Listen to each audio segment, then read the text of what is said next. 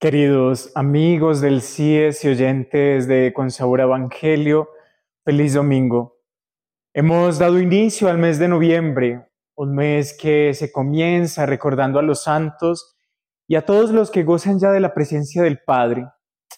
Próximos también a vivir nuestro último mes del año, de entrar en un nuevo año litúrgico y comenzar nuestra preparación para recibir en el corazón al niño que nacerá yo los invito en este nuevo capítulo de Con Sabor Evangelio que seamos conscientes de la presencia de Dios y que al hacer conciencia de este Dios que nos habita, podamos disponer el corazón para escuchar su palabra y particularmente lo que ella nos dice hoy a cada uno para aportar algo nuevo a la comunidad.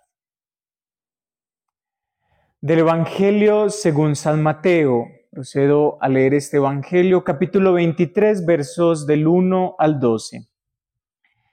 En aquel tiempo habló Jesús a la gente y a sus discípulos diciendo, En la cátedra de Moisés se han sentado los escribas y los fariseos. Hagan y cumplan todo lo que Él les diga, pero no hagan lo que ellos hacen, porque ellos dicen, pero no hacen atan cargas pesadas y se las cargan a la gente en los hombros, pero ellos no están dispuestos a mover ni un dedo para empujar. Todo lo que hacen es para que los vea la gente. Alargan las filacterías y, y agrandan las orlas del manto. Les gustan los primeros puestos en los banquetes y los asientos de honor en las sinagogas. Que les hagan reverencias en las plazas y que la gente los llame rabí. Ustedes en cambio no se dejen llamar rabí, porque uno solo es su maestro y todos ustedes son hermanos. Y no llamen padre de ustedes a nadie en la tierra, porque uno solo es su Padre, el del cielo.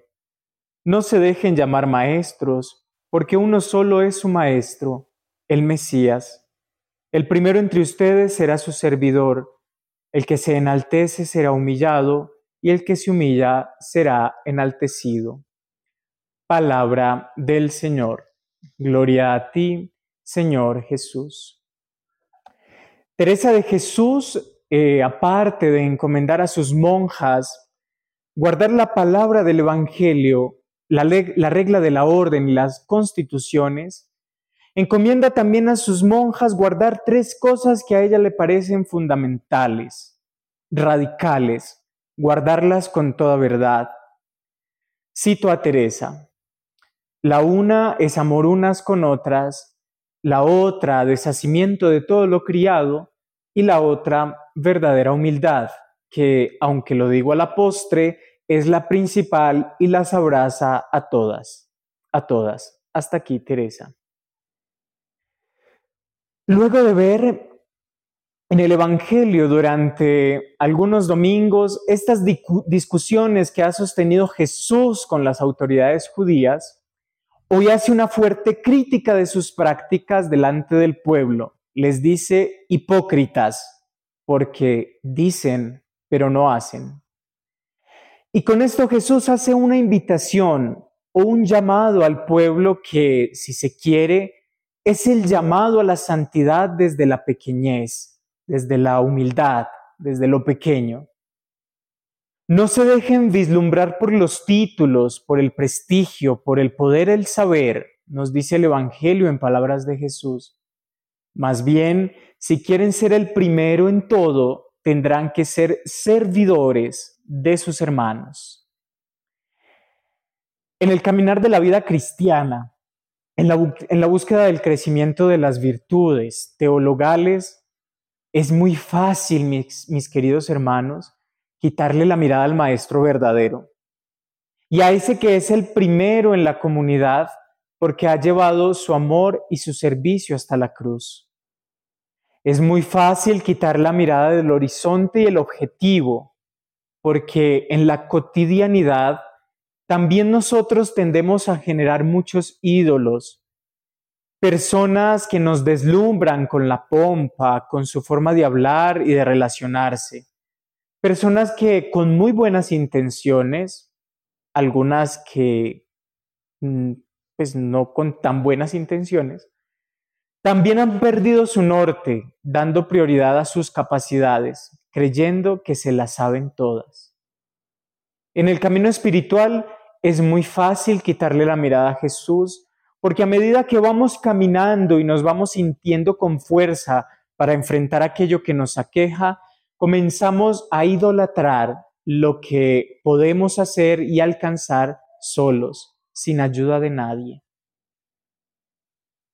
Por eso, para transitar este camino de seguimiento, es importante una virtud que se percibe implícita en todo el texto, una virtud que es la madre de todas y las abarca todas, la humildad, la humildad.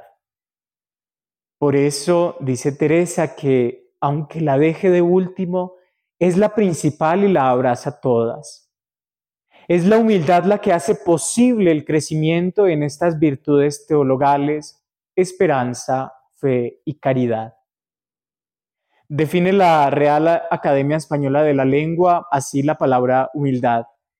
La humildad es una virtud humana propia de quien ha desarrollado conciencia de sus propias limitaciones o debilidades y obra en consecuencia.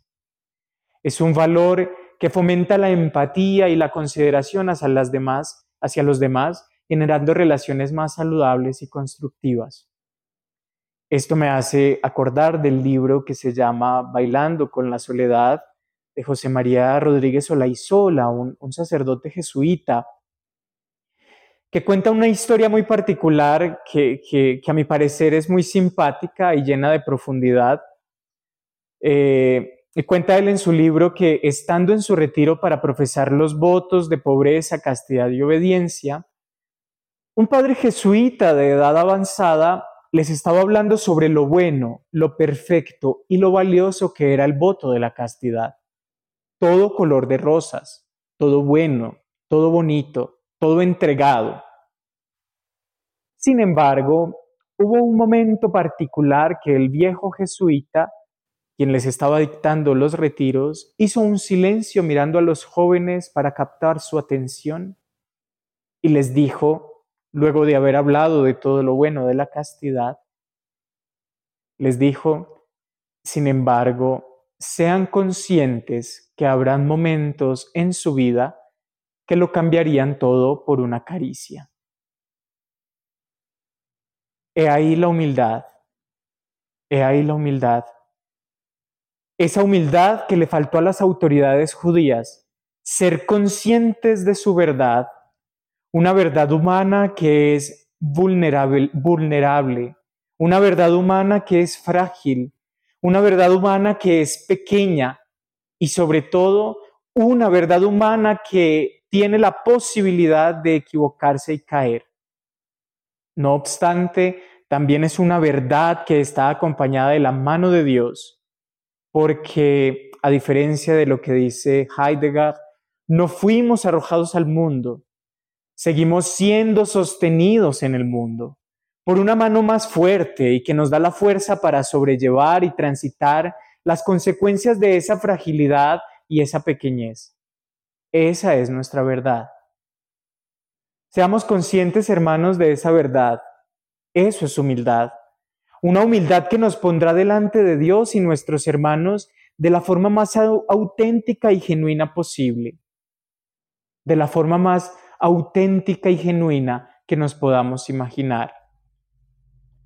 Que tú, Jesús, seas nuestra verdad y no permitas que quitemos la mirada de ti, que nos sintamos sostenidos en tu mano, que nos sintamos sostenidos en nuestras luchas y que vivamos conscientes de que aún sostenidos por ti, podemos tropezar en las torpes decisiones de nuestra libertad. Amén. Qué alegría compartir este espacio con ustedes, mis queridos hermanos.